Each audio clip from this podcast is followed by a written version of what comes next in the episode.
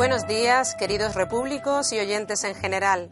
Comenzamos un nuevo programa de Radio Libertad Constituyente. Hoy es 6 de octubre de 2015. Les habla Miriam Fernández desde el estudio de Somosaguas. Hoy contamos con la colaboración in situ de don Pedro Manuel González, uno de los fundadores del Movimiento Ciudadano hacia la República Constitucional, y ya de sobra conocido por nuestros oyentes. Eh, con David López, técnico de sonido, y, como no, con don Antonio García Trevijano. La noticia que vamos a comentar hoy versa sobre las intervenciones y sus protagonistas en la sesión inaugural de la eh, Unión Internacional de Magistrados. Le doy la palabra a don Pedro Manuel González. ¿Qué tal? Buenos días. Muchas gracias Buenos días. por estar aquí con nosotros. Sí, vamos a ver la noticia efectiva. Ya era hora que te vieron. Sí, sí, ya estamos de vuelta otra vez a la carga. Eh, la noticia es muy expresiva ya solo con la fotografía que, que refiere, que trae incluido el país al respecto, en la cual vemos a un señor que está imputado por un delito de desobediencia, aunque debiera estar imputado por seguramente otros, como el delito de sedición, como tantas veces hemos tratado aquí, flanqueado eh, por nada menos que el presidente del Tribunal Supremo y por el propio ministro de Justicia.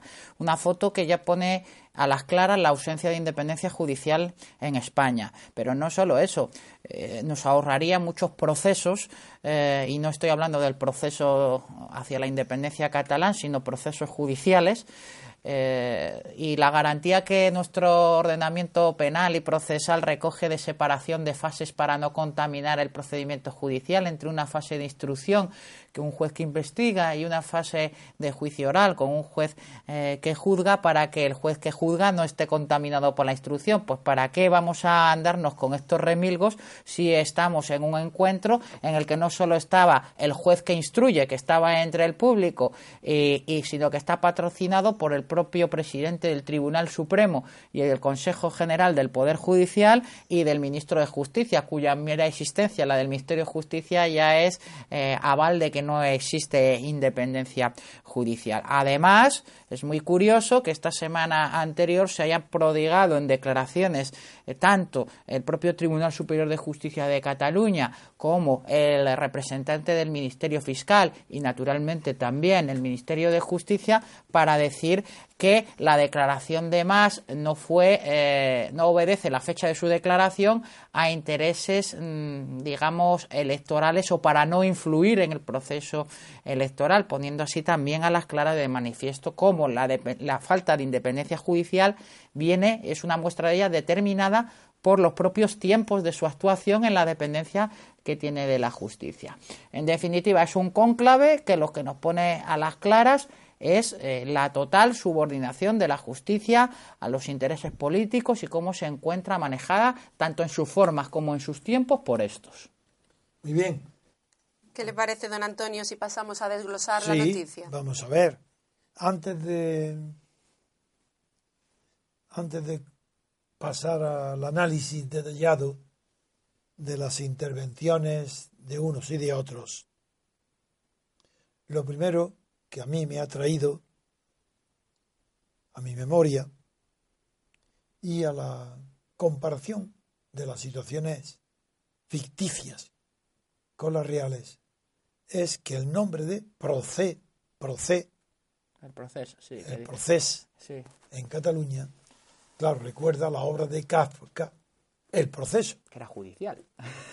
que era un proceso judicial.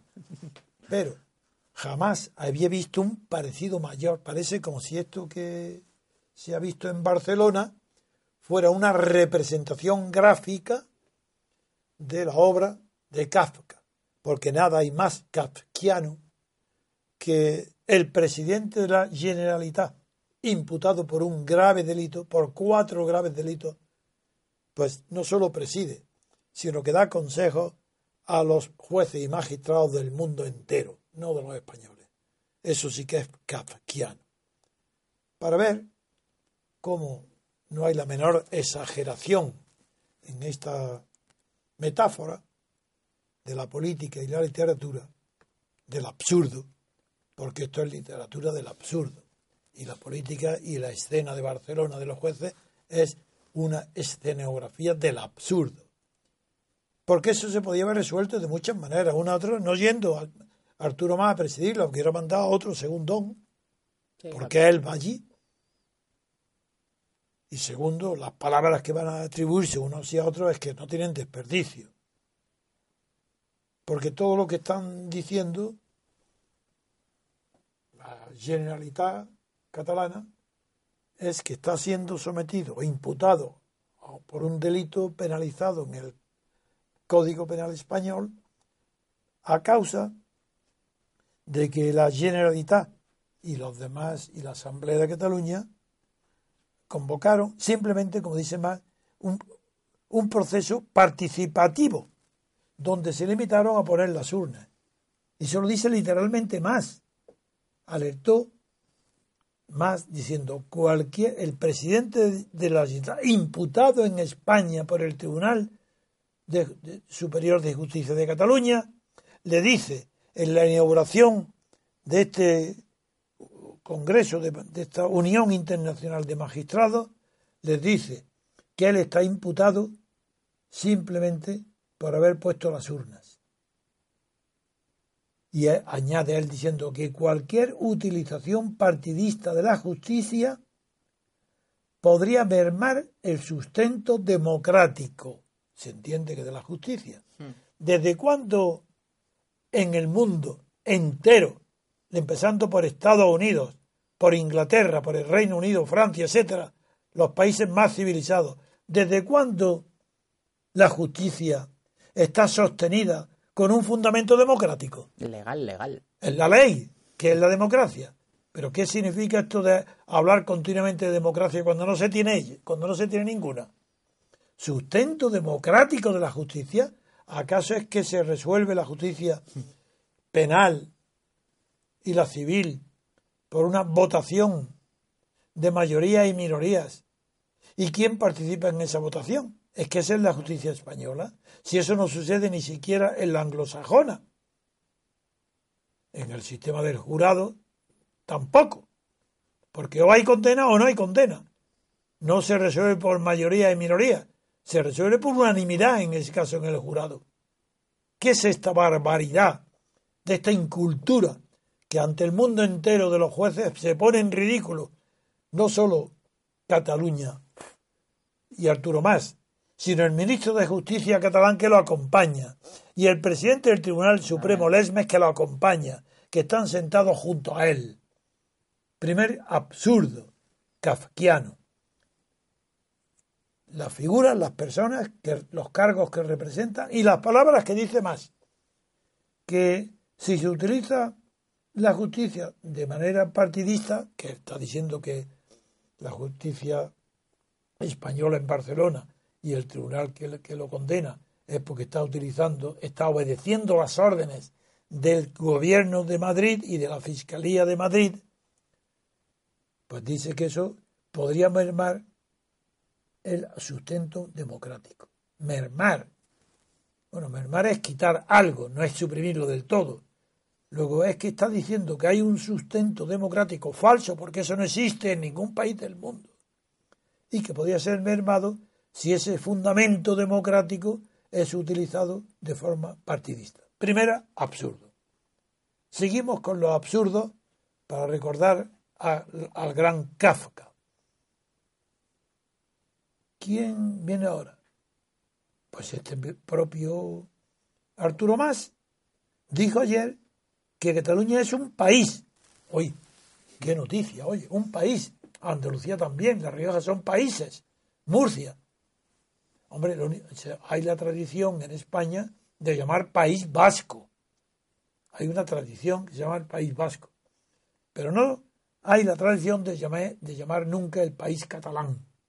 Yo no sé lo que. En cambio, ellos hablan de países catalanes para indicar su imperialismo que quieren gobernar no solo ellos, quiero decir los independentistas catalanes, porque quieren gobernar no solo Cataluña, sino Valencia, Baleares y parte de Aragón. Pues, ¿qué dice este Arturo Más? Que Cataluña es un país, una nación. Pero ¿sabrá este hombre lo que es una nación?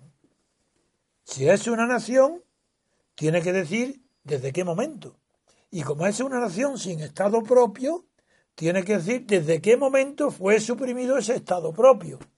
Porque si es una nación que por primera, por primera vez en la historia de la, conocida de Europa y de la humanidad, por primera vez aspira, es una nación que por primera vez aspira a tener un Estado, tendrá que acudir a los procedimientos de autodeterminación eh, que sean exactamente contemplados por las grandes potencias y establecidos en la ONU para que las naciones sin Estado, que son las antiguas colonias, se doten de un Estado. ¿Y por qué no acude a esos procedimientos? Que son los únicos países que no siendo una nación necesitan un Estado nuevo, porque eso fue la concesión que hicieron los vencedores de la última guerra mundial a los voluntarios de África, de Asia, de los países eh, colonizados que, aportaron muchos eh, combatientes contra el totalitarismo de Hitler y Mussolini y de Japón.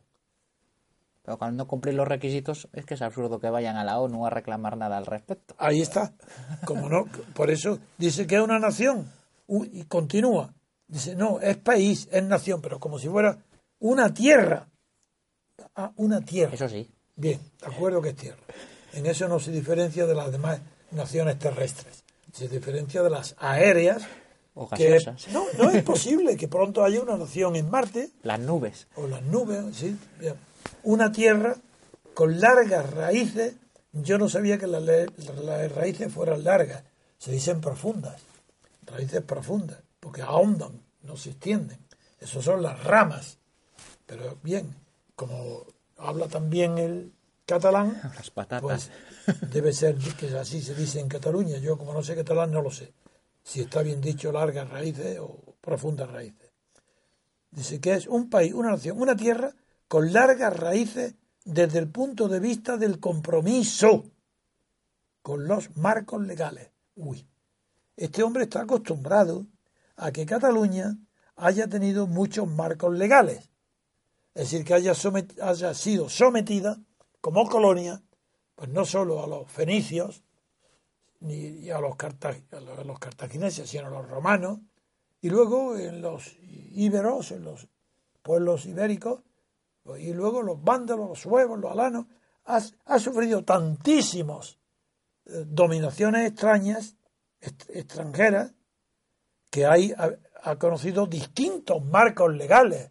No, no, y, pero ante todos, lo que él dice, Uy, en mi país, que es el suyo, en esta es una tierra que tiene extensas, largas raíces desde el punto de vista del compromiso con los marcos legales.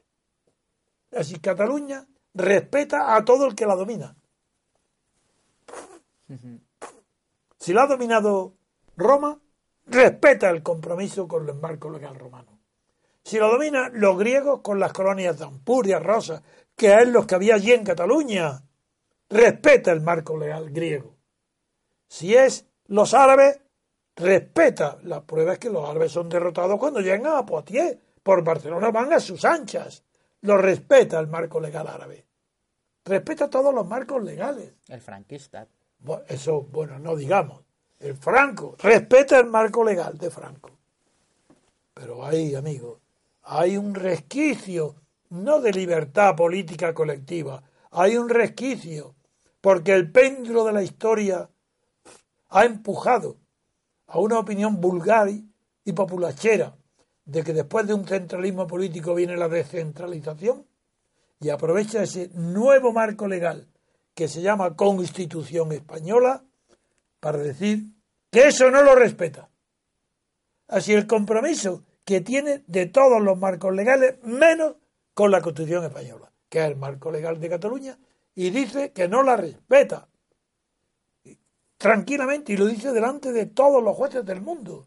Este es el discurso de Arturo Más. Que el compromiso de Cataluña, igual que lo de pactistas, ¿recordáis?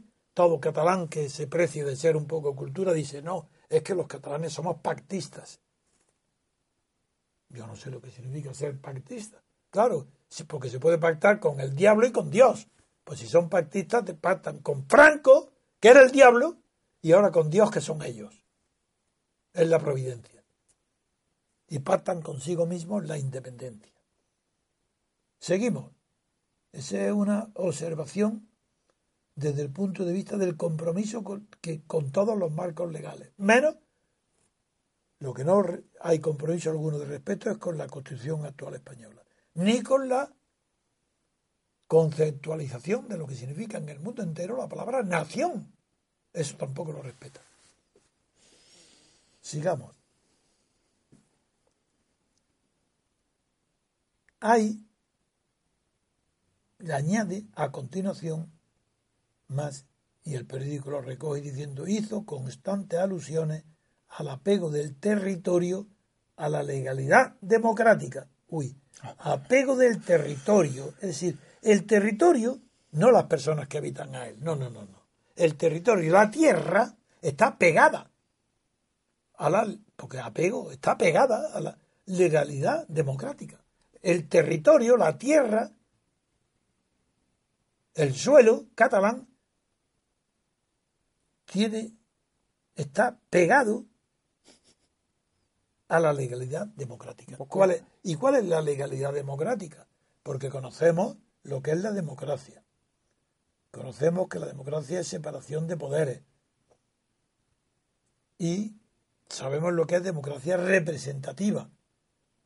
En España, y por tanto en Cataluña, no hay ni diputados que representen a los que lo votan, por tanto no puede ser democracia representativa, porque en Cataluña, como en el resto de España, no hay representación política, ni tampoco puede haber apego a la legalidad democrática, porque el concepto de legalidad es un concepto jurídico anterior y más, más antiguo, con más ah, conceptos que lo justifican que el, de la democracia, que es un concepto moderno.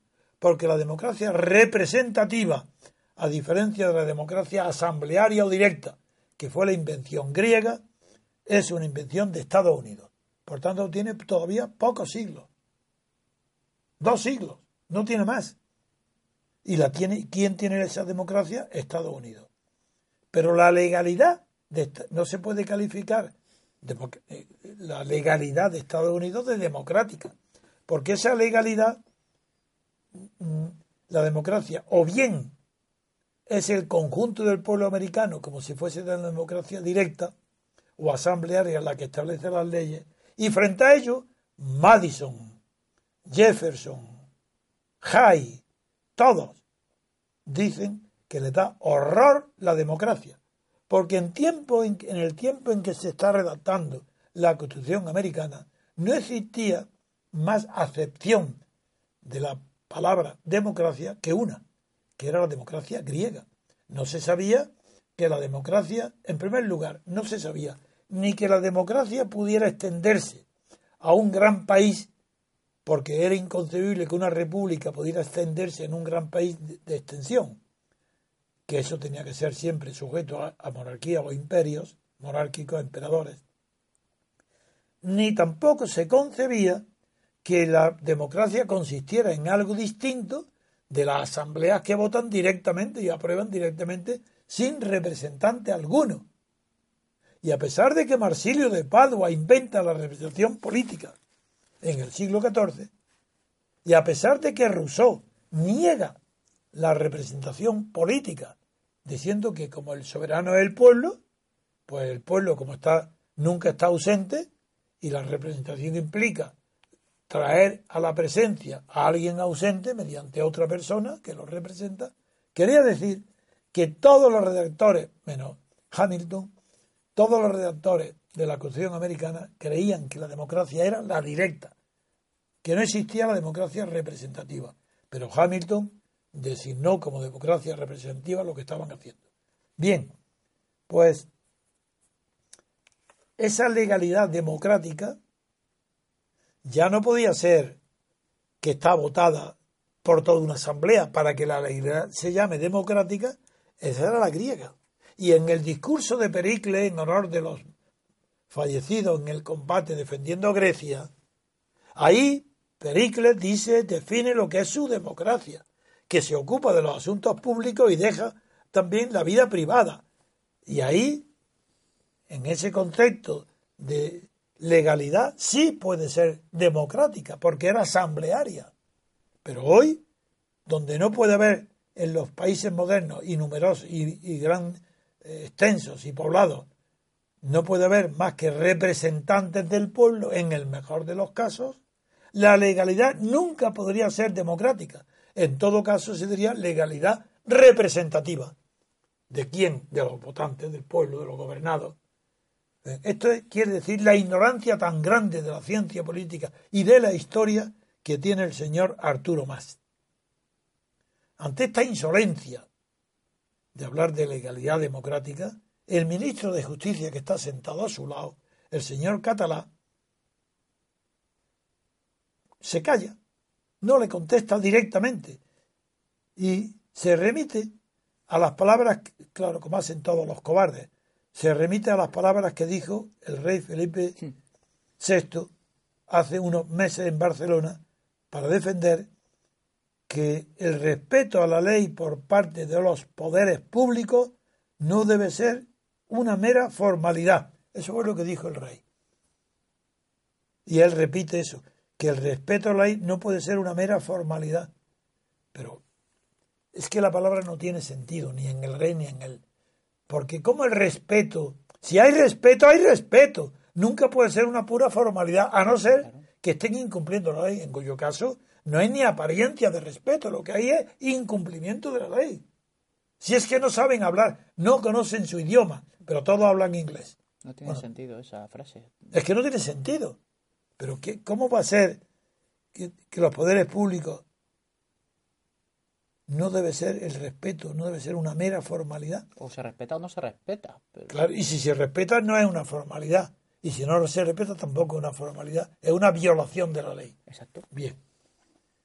Pero es que él sigue diciendo, el respeto a la ley no es ni debe ser un puro trámite, una mera formalidad o una alternativa. Esto ya es el colmo. ¿Cómo puede ser una alternativa el respeto a la ley? ¿Dónde está la otra, la otra término de la alternativa? O, o, se respeta la ley o se respeta a qué? ¿A quién?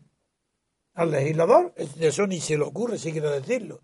¿O se respeta a quién? Venga, dilo, ministro de Justicia. ¿Cómo una alternativa? Y ahora, si es una mera formalidad, ¿cómo, ¿cómo puede ser el respeto? Pero si el respeto a la ley no puede ser del propio que la dicta, el respeto a la ley es el que tiene que cumplirla y no la respeta, ¿cómo va a ser eso una pura formalidad? ¿Los gobernados? Pero es que no os dais cuenta que es que no hay un solo político español que sepa español, que hable el idioma español, ni uno pero claro, hablan inglés. A no ser que a lo mejor puede decir que, no sé, por, por, pensar algo que le esté diciendo el ministro de Justicia que es consciente de que está siempre en el fraude de ley, más constantemente. Porque en el caso de que sea formalmente, no, no, no, es que no saben español. es que el respeto a la ley, claro, ahora sí que voy a utilizar esta palabra para recordar verdades como puño históricas, para enseñar a estos ignorantes que la palabra, lo he dicho muchas veces y lo repetiré, el respeto a la ley se refiere al Estado de Derecho tal como hablaba de él von Moll, Robert von Moll, en el último tercio del siglo XIX, cuando dice que frente al Estado policíaco se define el Estado de Derecho porque es el Estado de las leyes. Y ahí claro que hay respeto de las leyes, pero ¿sabéis qué? Lo que significa eso es que un Estado de Derecho será tal cuando los gobernantes, los legisladores, los que hacen las leyes, las cumplen. No, que, no, no que, que, haya leyes, eso lo tienen todos los... ¿Es que acaso Franco no tenía leyes? ¿Es que acaso los gobernados no cumplían las leyes franquistas? Pues había iba el que no las cumplía, como yo. el respeto. Bueno, y sigue diciendo este pobre hombre, este pobre hombre, ministro de Justicia, no sabe de lo que está hablando. Claro, porque el respeto del Estado de Derecho es el Estado de leyes. Pero si las cumple el que las hace y el gobernante. No hace falta que haya separación de poderes para que sea un Estado de Derecho. Y por eso es por lo que vengo repitiendo siempre que es una redundancia. Si ese Estado forzosamente es de derecho. Don Antonio, era digamos la, la, la, diferencia entonces, a ver si lo he entendido bien, sería entre eh, el Estado de Derecho como lo está formulando en este caso el ministro y el, el y, o Bonmol también y luego el otro término que era el de Adams que era República de leyes. República de las leyes. De las leyes no, no República de leyes. De las leyes. Sino las leyes es distinto. Claro. Es mucho más profundo el significado de, de John Adams porque le, lo, le he contado la anécdota una mujer le pregunta por la calle pero qué están ustedes haciendo dice señora la República de las leyes donde el poder lo tienen las leyes. Claro, esto me remite a la frase tan socorrida en los dictadores, que también la utilizan en España, la frecuencia con la que se utiliza la expresión el imperio de la ley. Pero sabrán lo que están diciendo estos pobres hombres. El imperio de la ley es un concepto romano. Viene de Roma, pero Roma era un imperio. Y la ley suya, la ley del imperio, era una ley imperial no solo que, es que el imperio de las leyes, sino las leyes del imperio. De ahí la tradición, al caer el imperio romano se pierde la tradición, aparece la influencia de la, en la elaboración de las leyes de las religiones y de la filosofía platónica y griega y aristotélica, y se van sustituyendo por, por otras palabras, las leyes del bien común, las leyes de... hasta que en la jurisprudencia y la doctrina jurídica anglosajona hay un autor muy importante en la tradición de ese país, del Reino Unido, que es Austin, cuya obra principal es la definición y la conceptualización y la delimitación del concepto imperio de la ley. Pero allí sí, porque hay una tradición de jueces y abogados que se rebelaron en, el, a través del juez Koch con el, rey Jacobo, cuando el rey Jacobo le dijo, yo, yo soy el garante de la, de la Commonwealth, y le respondió el magistrado, no, no, no, no.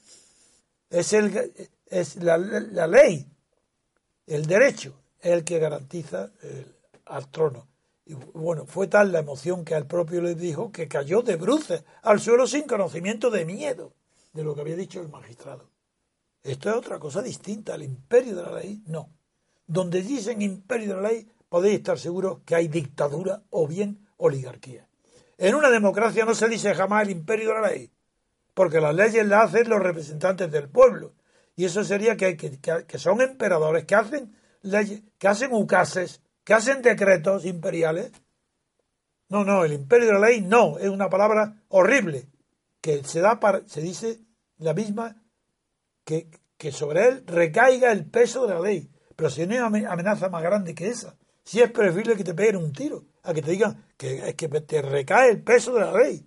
Si el peso de la ley es el peso de la injusticia mundial e histórica de todos los tiempos, eso es lo que significa el peso de la ley. Lo que le están diciendo a rato ahora a todo el tiempo. Eh, al peso, que le va a caer el, que le caiga encima el peso de la ley. Qué horror. Seguimos ya para comentar, como estaba con el respeto y el imperio de la ley, añade el ministro, el respeto a la ley no es ni debe ser un puro trámite, una mera formalidad o una alternativa, es lo que hemos comentado. Y añade, el respeto a la ley es fuente de legitimidad. Amigo, esto ya sí que es intolerable. De manera que el respeto a la ley es la fuente o una de las fuentes de la legitimidad. Pero este hombre que sabe, pues dijo, el periodista dijo el ministro, parafraseando al monarca Felipe VI. Ahora ya se cita a Felipe VI como, como autoridad intelectual y jurídica.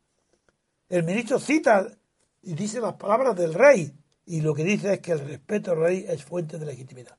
¿Sabéis lo que es la legitimidad acaso? Hombre, Supongo que ya sabéis lo que es la legalidad, porque para vosotros la legalidad es la letra de la ley. Porque su espíritu no sabéis ni lo que es. La legalidad para vosotros es la letra de la ley. Y por eso, si la letra de la ley no coincide exactamente con el caso concreto que queréis resolver, dictáis otra ley inmediatamente.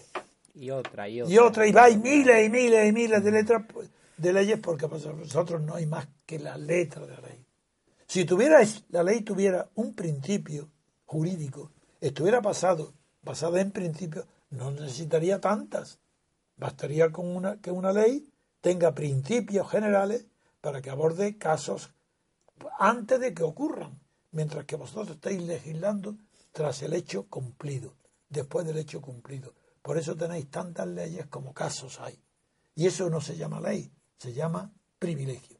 Porque la ley no solamente es que esté redactada en términos generales. Es que si no está redactada ya incurre directamente en el delito formal del, privilegio, que puede ser delictivo, claro, por parte del legislador. Es que además disfrazáis los privilegios en los términos generales que utilizan las palabras del legislador, para que no parezcan privilegios.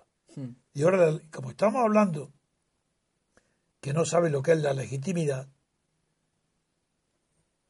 el respeto a la ley es fuente, al decir que el respeto a la ley es fuente de legitimidad, querría esto decir que solamente los legisladores que logran que los gobernados lo obedezcan son legítimos. Es decir, que el poder ejecutivo, que no hace las leyes, en teoría, las puede ordenar que la hagan los que están a sus órdenes, pero en teoría no, ese no es legítimo, no es fuente de legitimidad. La legitimidad, es decir, la diferencia romana entre autoritas y potestas, eso aquí es desconocida por completo. Si la, legitimidad es la autoridad. De manera que está diciendo este señor ministro que el respeto a la ley es fuente de la autoridad moral. Será al revés. Bien, pues ya después de analizar las palabras del ministro, en la última intervención, en esta sesión inaugural, la, hizo ya el presidente del Tribunal Supremo. Acabáramos, ya veréis. Carlos Lesmes. ¿Qué es lo que defendió? La independencia del Poder Judicial en España. Si existiera. Y proclamó que hacer respetar la ley nunca debe considerarse una afrenta.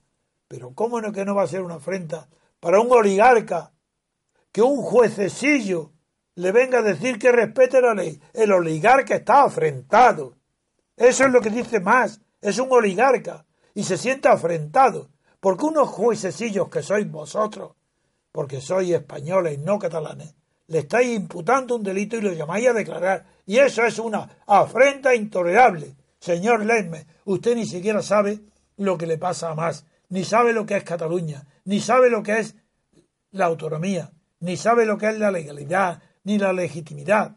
No sabe nada de nada para decir esa frase tan absurda, hacer respetar la ley nunca debe considerarse una afrenta. Claro, para un bandido que sabe que es un bandido, si le aplica la ley no es una afrenta. Pero el bandido que no lo sabe ni se considera que es un bandido, claro que es una afrenta, porque considera que el juez le debe respeto y obediencia.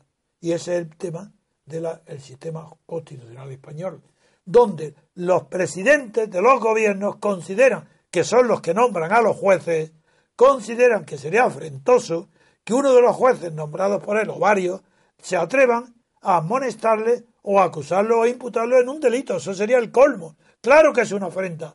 En una oligarquía es una afrenta que los jueces o los tribunales se atrevan a someter a la justicia o a procesar o a imputar a cualquiera de los oligarcas. Es una afrenta. Bien, sigamos después de ver las barbaridades de este... Bueno, lo mismo, lo mismo sucede con los demás imputados, pero hay algo que yo quería todavía, antes de terminar, subrayar, antes de terminar el análisis de las palabras literales de cada uno, que es que a los 10 días de declarar como imputado, además, después de esta reunión, dice la prensa que se mostró frío y distante, pero cometido. Y coincidió también con, con la fiscal general del Estado, Consuelo Madrigal. Y por eso me quería terminar refiriéndome a las palabras y comentando las palabras de esta fiscal general Consuelo Madrigal, que recordáis que la querella fue redactada por el fiscal general anterior del Estado, el cineasta o el especialista en cine. Torres Dulce. Torres Dulce. Y cuando este dimitió fue nombrada Consuelo Madrigal. ¿Y qué es lo que dice? Que está ahí. Dice que ningún poder es ilimitado. ¿Pero qué dice? Pero ¿cómo esta, esta mujer no ha leído a Montesquieu? Es que Montesquieu dice exactamente lo contrario, que todo poder es ilimitado. Es decir, todo poder no se, no se detiene ni se interrumpe en su poder, a no ser que otro poder se enfrente, lo detenga y lo pare, porque está enfrente de él. ¿Dónde están aquí los poderes enfrentados capaces de paralizar uno a otro?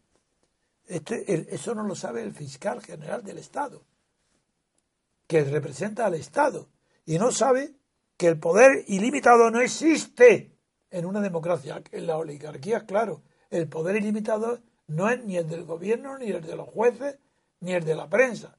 El poder ilimitado es el consenso entre los oligarcas. Eso sí que tiene poder. Y la fiscal termina diciendo que es necesario aplicar la ley en la más estricta imparcialidad. Uy, qué palabras más nuevas, qué originales. Que hay que aplicar la ley en la imparcialidad. y por eso le dice además, y sin embargo le retrasa la fecha de declaración ante el instructor para que no coincida antes de las elecciones. ¿no? Pues yo creo que con esto hemos comentado lo suficiente para poner en ridículo a todas las autoridades judiciales españolas, empezando por el ministro de Justicia, continuando por el fiscal general del Estado y, no digamos Arturo Más, y todos los que intervienen en esta asunto. Don Antonio, una cosa, porque, porque también a mí me ha encantado y me parece una aportación maravillosa el tema de cómo eh, el oligarca se siente afrentado. Se siente afrentado. Cuando resulta imputado, cuando la justicia le, pide cuentas. pero Incluso cuando la prensa lo critica. Sí. Se siente afrentado. Yo es que me ha venido a la cabeza ejemplos anteriores a esto para que eh, una oligarquía como es la española no solo ocurre en el ámbito político. Me estaba acordando igualmente, eh, además usted intervino me, eh, intervino, me parece, en aquel caso, cuando fue el asunto de Jesús de Polanco, que precisamente se tomó como una, una afrenta, precisamente su imputación, que se le aplicó una medida cautelar por Gómez de Liaño. no solo una afrenta, sino que Garzón, el juez corrupto, denunció, me denunció a mí. Por eso, me estaba acordando yo de aquello. Ante el Tribunal Supremo de Madrid, de que había instigado, favorecido, insinuado o impulsado al juez Javier Gómez de Liaño para que metiera en la cárcel a Polanco por haber quebrantado el delito de eh, haber quebrantado el depósito de los suscriptores de Canal Plus, habiéndolo utilizado para otros fines distintos de lo que evidentemente se cierto hubiera sido, hubiera sido, un delito. y es verdad que se produjo esa situación y en el Tribunal Supremo, menos mal, que como sabéis que tengo bastante a sangre fría, en cuanto se vio ante el Tribunal Supremo esta denuncia de Garzón, antes de que nadie interviniera, yo me inventé, empezó a hablar el fiscal y dije, perdón, señor presidente, una cuestión previa. Y yo, una cosa que me acaba de estar inventando. Y después, ah, bueno, pues usted, señor, Trevijano, dígala, expóngala. Y dijo, la cuestión previa es que yo estoy aquí por una denuncia de Garzón al, como si fuera un policía, y sin más trámite estoy sentado delante del Tribunal Supremo.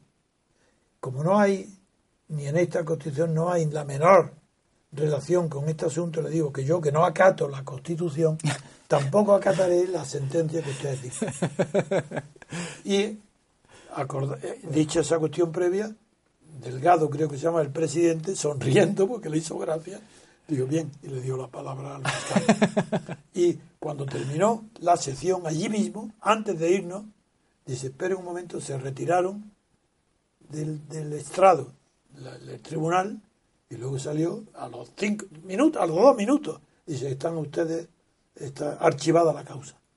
Y no hubo nada. Sí, sí, pero el caso es que Polanco sí se sintió afrentado y a, y a Javier Gómez del Lieño le costó La carrera. La carrera o Nada sea, menos. Le costó la carrera por, por la denuncia malvada y falsa de Garzón, porque denunció un complot, donde menos mal, que no solo me metió a mí y a Gómez eh, a- de Liaño, sino a Fuengueriño, el pobre Sí, Fuengueriño, sí. porque est- estuvimos en una comida juntos en, en un restaurante y metieron también a, a María Dolores, la mujer de tal, y a Fuengueriño y al juez Navarro, Sí, se sí. metieron y fuimos al que pasaba por allí, vamos. Sí, a todos fuimos allí. Pero luego Garzón también se volvió a sentir afrentado cuando le condenan por prevaricador. Exactamente.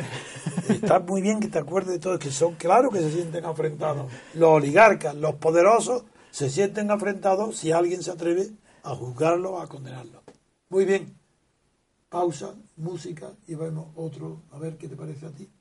Sí, volvemos ahora, eh, hacemos una pausa y volvemos en unos momentos de nuevo.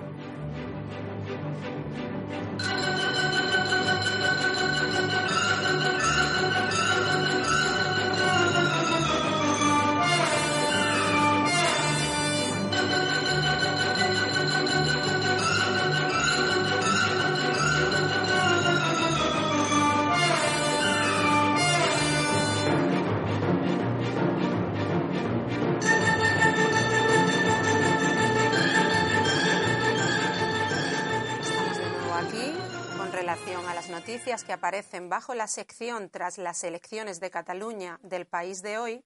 Comentaremos ahora la siguiente. Ofensiva exterior de más para defender el éxito de su plebiscito. ¿Qué quiere comentar al, al respecto, eh, voy a don comentar Antonio? también yo, sí, porque mm, no, porque Pedro lo puede hacer No, igual no, que no, yo, pero para que dejarle la última noticia que vamos a comentar a él. En esta noticia, Arturo Más tiene la desfachatez y con él todo su gobierno y todos los independentistas, todos los separatistas, todos los que están cometiendo delito continuado de sedición, ahora están interpretando, sabiendo que es mentira, el resultado de las últimas elecciones catalanas del día 27, interpretando como si no hubiera habido dos bloques. La- las elecciones que las calificó el propio convocante, la Generalitat, las convocó de plebiscitarias para que solamente hubiera dos opciones, sí o no, para que hubiera nada más que dos bloques. Y eso fue hasta la saciedad repetido. Y en la propia noche electoral era, esto era lo que todo el mundo decía, sí o no. Bien, después de haber perdido los independentistas entre el sí y el no, haber perdido el sí y haber ganado el no, pues ahora se ha inventado Arturo Más en un artículo publicado en el Guardian británico de que no había, que no había dos bloques, sino tres. Uno del sí, que pedían el sí y que ha sacado el 48. No llegó al 48, el 47,7, pero bueno. Pero el otro, los que han votado distinto del sí, dice que esos no han votado todos juntos, sino que hay tres bloques. Uno es los del no, que han perdido porque han sacado solamente, creo, dice el 38.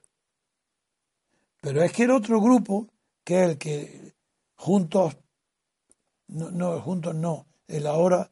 eh, El Cataluña ahora sí se puede, que- son sí, los de Podemos. eh, Los de. Podemos, sí, no me acuerdo cómo se llamaba. Cataluña sí Spot o algo así. Eso, eso, sí, sí, spot, eso es. Lo de Podemos, junto con nada menos que la democracia cristiana, de la Unión Democrática de, de Durán. y Lleida. Dice, esos no se han pronunciado por el no, ni por el sí. Por tanto, usted- no se pueden contar. Tanto hemos ganado. Pues y ahora ya no era un plebiscito, sino tres opciones. Es decir, ya en ese caso hubiera sido referéndum, porque si se, si se podía elegir sin decir sí o no, eso ya no es plebiscito. Eso sería referéndum porque eso es una opción distinta.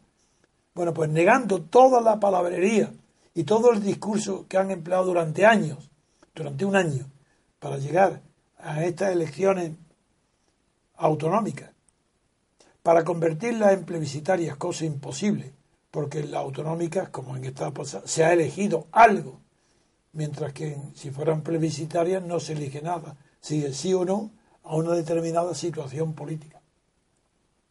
Pues bien, ahora resulta que todos los representantes de la administración catalana están recibiendo a todos los cónsules, embajadas de los, de los países extranjeros, informándoles de esta nueva consigna que aparecen tres votos, tres, tres bloques, y de esos bloques ha ganado claramente el sí.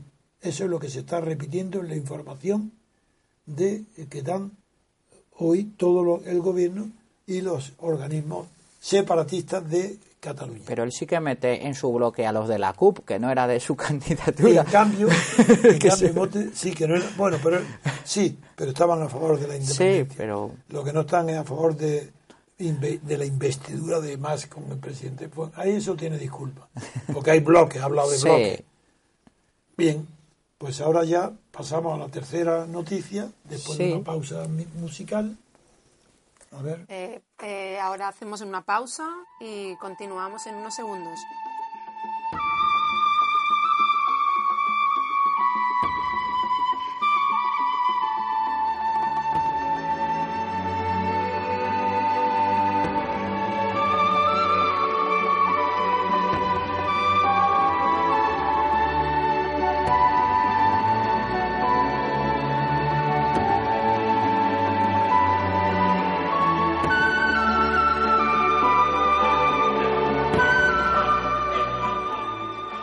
Ahora con otra noticia del país. El presidente valenciano pide volver al Estatuto catalán que recortó el Constitucional.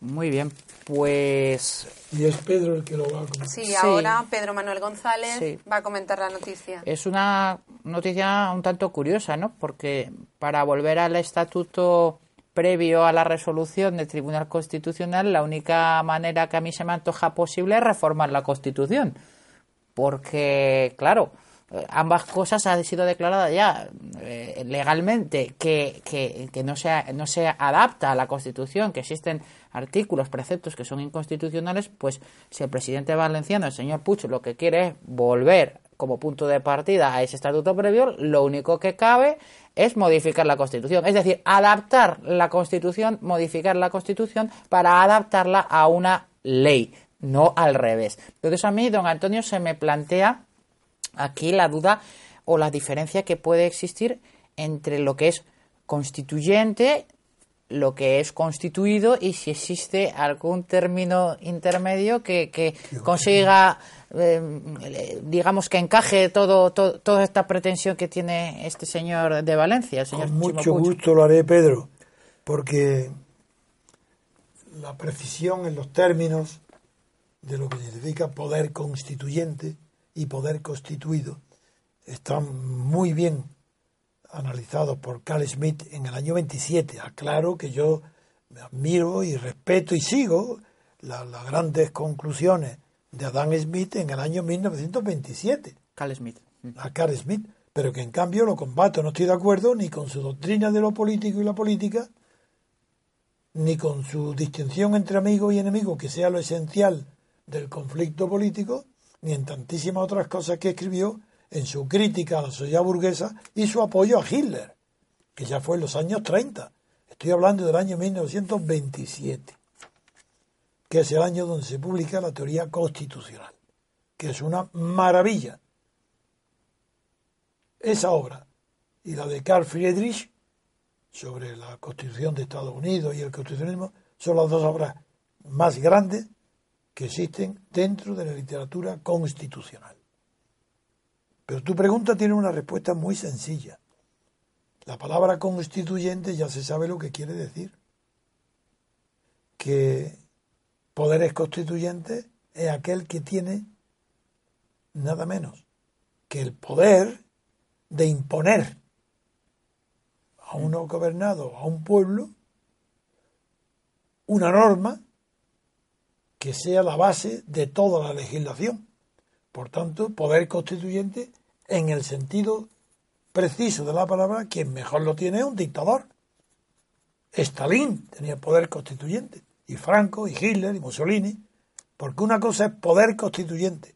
Incluso la palabra que utiliza ahora los partidarios de Pablo Iglesias de Podemos, que utilizan la frase proceso constituyente. Todos los, todos los dictadores tienen una ley fundamental. Y esa ley no es producto de un día, sino que recoge un proceso de actos, leyes, como en España, Franco era leyes fundamentales del reino. Eso no fue, eso fue recogida porque hubo el fuero de los españoles, fuero del trabajo, etcétera. En todo, cada vez que hay una constitución, o mejor dicho, una ley fundamental, hay un proceso constituyente que termina con esa ley fundamental. Franco es el ejemplo. Por tanto, hay que precisar muy bien que cuando se habla de constituciones modernas en el sentido de Estados Unidos y la que habla de la que habla también Carl Smith, que después en Alemania no se hace,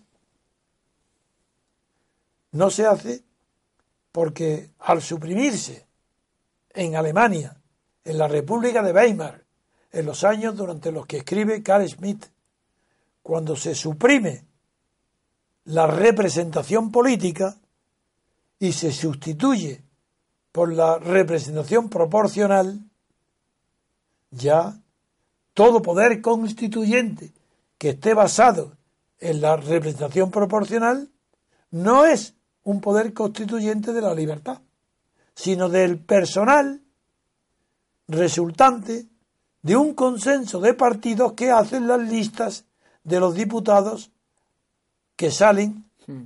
de un proceso constituyente. Oligarquía. De la oligarquía. Tanto, libertad constituyente es una cuestión diferente de proceso constituyente. Proceso constituyente lo tienen todas las leyes fundamentales. Pero libertad constituyente solamente tenemos una. El ejemplo de Estados Unidos. Porque De Gaulle tuvo, sí, un poder constituyente y se acercó como ningún otro país europeo a la democracia. Pero el proceso no fue dirigido por la libertad constituyente, sino por un hombre autoritario militar para evitar una guerra civil en circunstancias excepcionales. Por eso es fundamental distinguir y separar libertad constituyente de proceso constituyente. Aunque es verdad que la libertad constituyente también necesita de un proceso constituyente. Dicho esta aclaración, la pregunta concreta que me haces, Pedro, es que entre el poder constituyente y el poder constituido, que es el resultado de la Constitución, si una Constitución dibuja o designa o delimita el campo de acción de unos poderes, como es el legislativo, el ejecutivo o el judicial, esos son poderes constituidos. Bien, tanto son constituidos.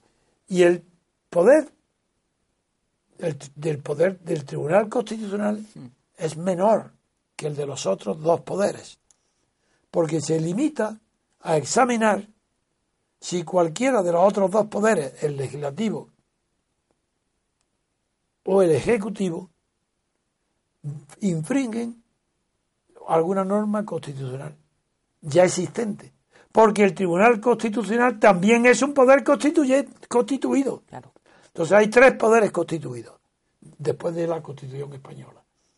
Y lo que tú, la noticia que acabas de leer y de comentar, es en efecto, si el presidente de la Comunidad Valenciana quiere que se vuelva al estatuto primitivo que aprobado por la Generalitat y que anuló en, en bastantes artículos el Tribunal Constitucional, quiere decir que ahora está pidiendo una reforma de la Constitución para que se apruebe y se reproduzca, se recojan los artículos que fueron anulados por el Tribunal Constitucional.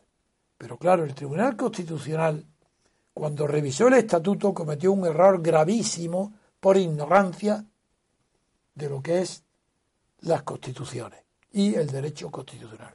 El error que cometió fue que siendo el Tribunal Constitucional un poder constituido, no se limitó a revisar en el estatuto aquellas normas del estatuto que infringían, sobrepasaban o vulneraban cualquier artículo de la Constitución. Si se hubiera limitado a eso y lo hubiera anulado, hubiera cumplido con su función de poder constituido.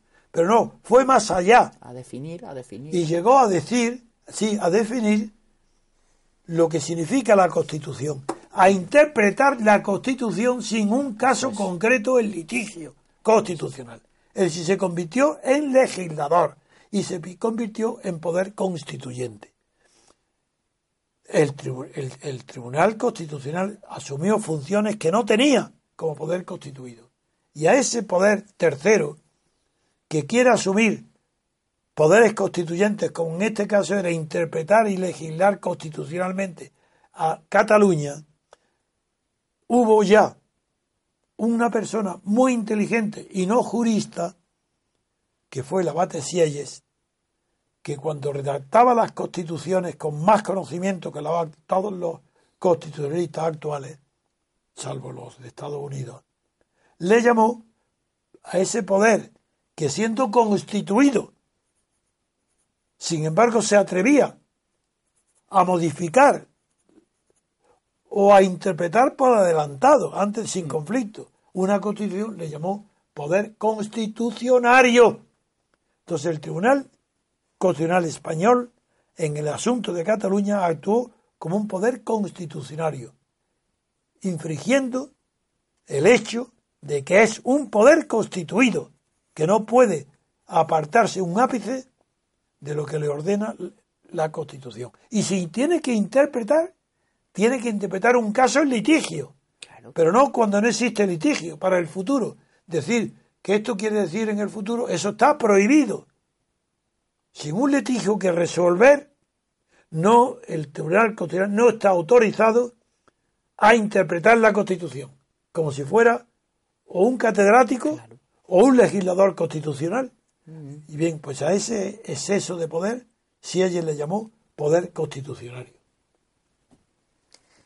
Bueno, Pedro Manuel, pues muchas gracias por brindarnos eh, tu tiempo y hacer estas aportaciones eh, al análisis de las noticias antes de, partir de, viaje.